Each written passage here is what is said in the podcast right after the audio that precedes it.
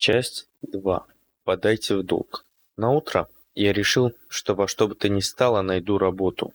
И так как я понимал, что законными путями я не смогу решить свою проблему, я стал набиваться в банду к знакомым итальяшкам.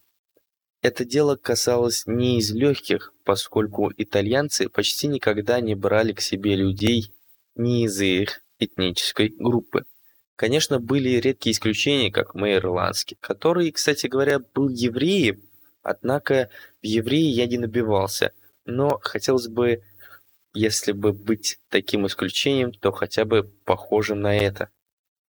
Я шел по улице, думая, как же мне добиться, если не уважения, то доверия, для того, чтобы заработать деньги и отдать долг и не придумал ничего лучше, чем прийти к местному боссу и попросить у него задание, за которое я смогу взяться. По наводкам моих знакомых итальяшек я пришел по адресу. Подойдя к двери, я заметил надпись «Изготовление шляп на заказ». Это немного смутило меня, так как здание было не сказать, что презентабельным, если не аварийным. Постучав три раза по двери, как учила меня моя мама, я вошел в двери, чуть поодаль от порога сидел тучный итальянец с гладко выбритым лицом и небольшой залысиной. «Какого черта ты тут забыл?» — спросил итальяшка. «Я ищу босса, хочу у вас работать. Не подскажете, где мне его найти?» — спросил я, робко глядя на моего собеседника, в ожидании, что я сейчас получу по самой помидоры. Но отступать было некуда. «Пшел вон, щенок! Думаешь, ты так просто можешь валиться к мистеру Маркони и попросить у него работы? Ты хоть знаешь, с кем связываешься? Ты же даже не итальянец и уж точно не ирландский ублюдок. Да, точно, ты еврей, чертов еврей. Дай-ка я тебя научу хорошим манерам». С этими словами он решительно двинулся ко мне, вынимая пистолет из-за пояса. И вот он уже наставил дуло пахнувшее серой и порохом мне в лоб, как вдруг... Часть третья. Мой друг Анжела. Вы когда-нибудь задумывались, что можно увидеть во время того, когда уходят последние секунды жизни? Многие говорят, что пролетает все как моменты твоего существования. И как хорошие, и плохие, что даже на это я скажу, это бред. Перед смертью ты как можно лучше продумываешь как же ее избежать? Как не прекратить свое существование? И вот я в очередной момент, когда на меня наставили черное дуло Кольта 911, не думал о том, что бы я мог сделать в этой жизни, или что было бы в ней хорошего. Я думал только о том, как слинять или вырубить этого огромного итальяшку, что поставил мою жизнь под угрозу. «Ну что, готов попробовать итальянских маслин своей черепушкой?» — спросил меня мой оппонент. Затвор своей пушкой с такой улыбкой, словно лично убивает Муссолини, который его выгнал с Сицилии. «А ты готов почувствовать это?» — спросил я у него, не надеясь на положительный эффект от своего последующего действия, и с криком ударил в переносицу. Мой оппонент покачался и выдал — «Ах ты, щенок, да я тебя...» С этими словами он рухнул на пол без чувств, как мешок картошки.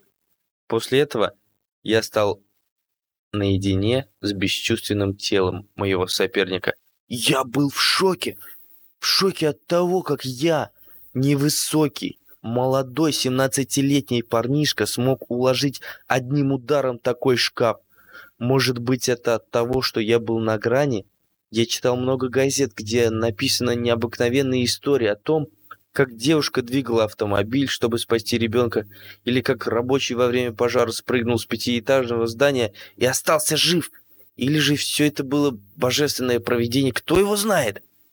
Выйдя из чертогов своего разума, я заметил, как кто-то смотрел на меня из дальнего угла коридора. «Эй, эй! Кто там?» — крикнул я, еле сдерживаясь в своем голосе.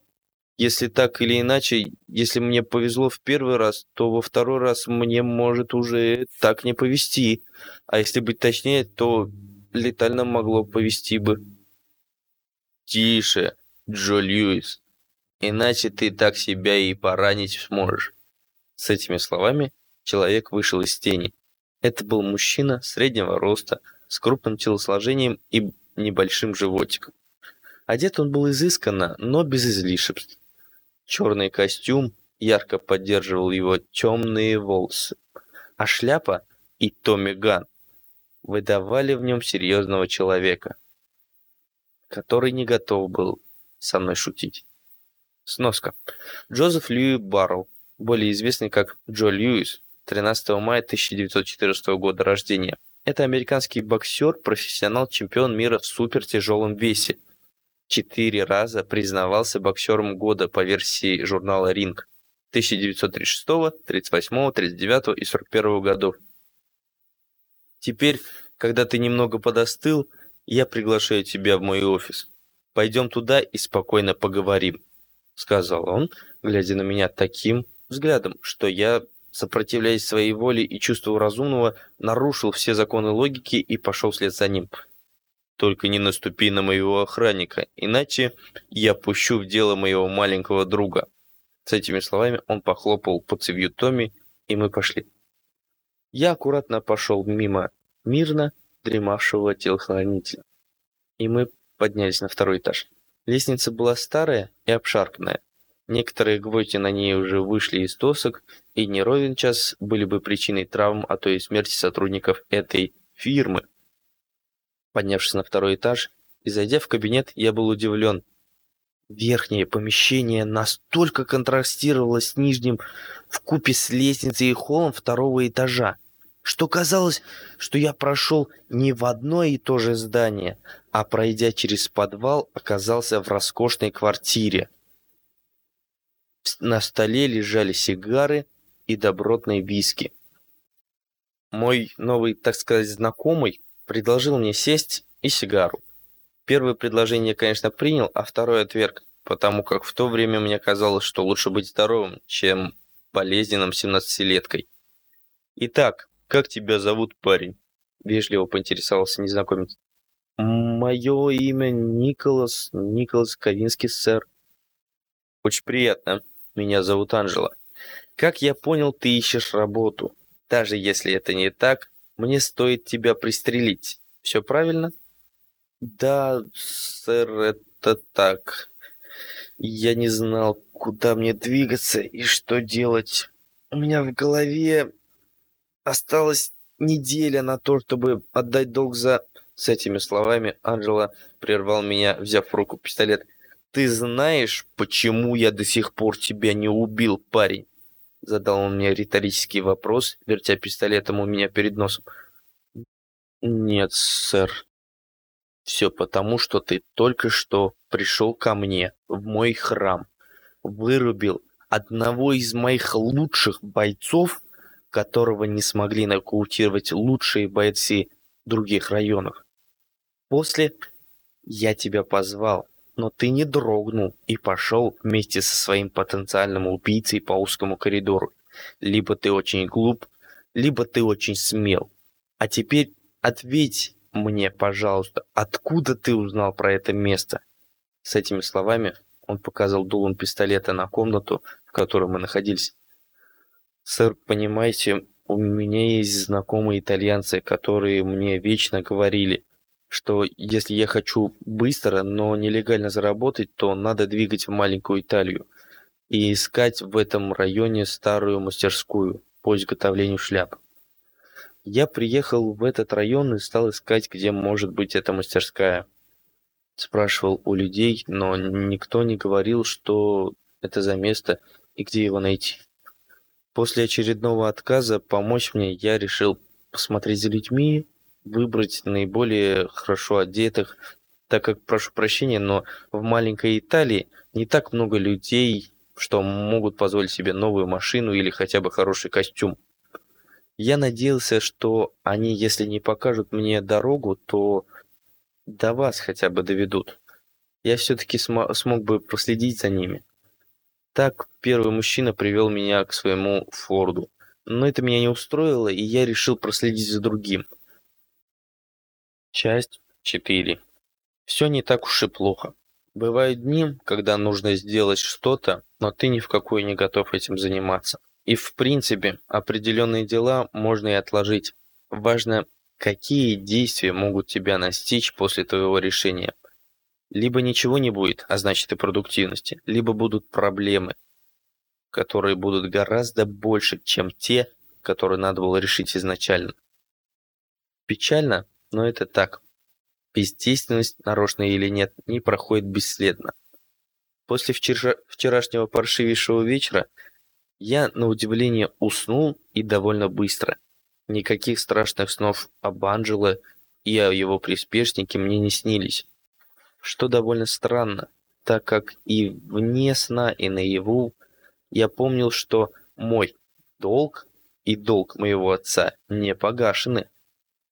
Утром проснувшись, первым делом я взглянул на часы. На них было ровно 9 утра.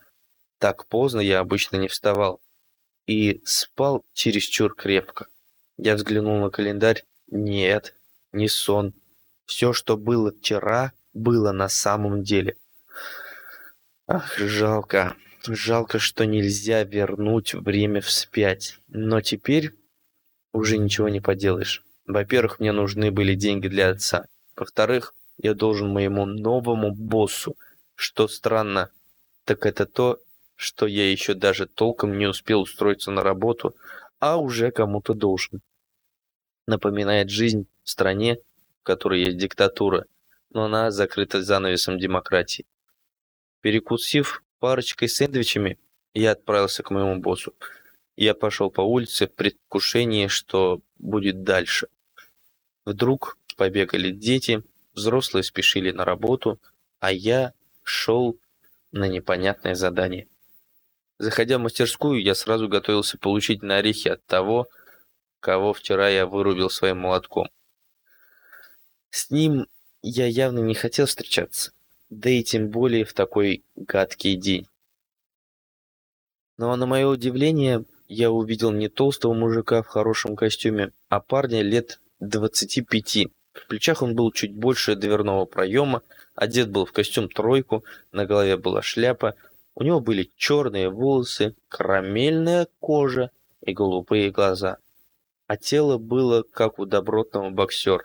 Сочетание было довольно странное и необычное первобытная мощь, которая исходила от его тела, ярко контрастировала с умиротворяющими чертами лица и глазами.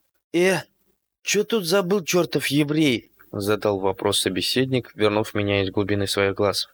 «Какого черта? Я уже устал от того, каждый, кому не лень, готов меня назвать евреем. Только потому, что я похож на них. Ведь никто не знает, что я еврей, но только на одну двадцать четвертую и то это не точно. Эм, я к мистеру Анджело. Он у себя? Сдерживая злобу, я проговорил сквозь зубы. Да, наверху. Ты, похоже, тот боец, который вчера вырубил охранника. Николас вроде. Да, странно. Джо вроде не был хлюпиком, в отличие от тебя. Но, может быть, его плохо сросшийся нос дал осечку? Ну да ладно. Теперь это уже не его проблема. У него уже больше нет проблем. С этими словами мой собеседник громко расхохотался и сел на стул позади себя. «Да, проходи, проходи, тебя уже ждут», — сказал он мне, как следует отсмеявшись. Теперь мне стали ясны две вещи. Первое. Анджело не прощает ошибок. Его милое обхождение и культурность — это кривое зеркало для его жесткой натуры. И второе, я не был силачом, который был бы способен вырубить противника, который втрое сильнее и больше меня. Просто везение. Да уж, везение, зная в какой я ситуации я сейчас нахожусь, это что-то мало похожее на фортуну. Пройдя по скрипучим ступенькам старой лестницы, дверь кабинета, я услышал, как Анжела переговаривался со своими собеседниками. Они говорили обо мне. Понять я не понял, да и не успел. Как только я прислонился ухом к двери, она распахнулась, и я ввалился в комнату, как мешок с картошкой, брошенный на пол. «А, вот и мой новый друг Николас. Мы как раз сейчас поговорим о нашем деле. Джимми, можешь идти. Когда ты понадобишься, я тебя приглашу». После этих слов мой новый начальник запер дверь с уходящим коллегой и сел за стол и закурил сигару. «Здравствуйте, мистер Анджело. Я готов, что нужно сделать».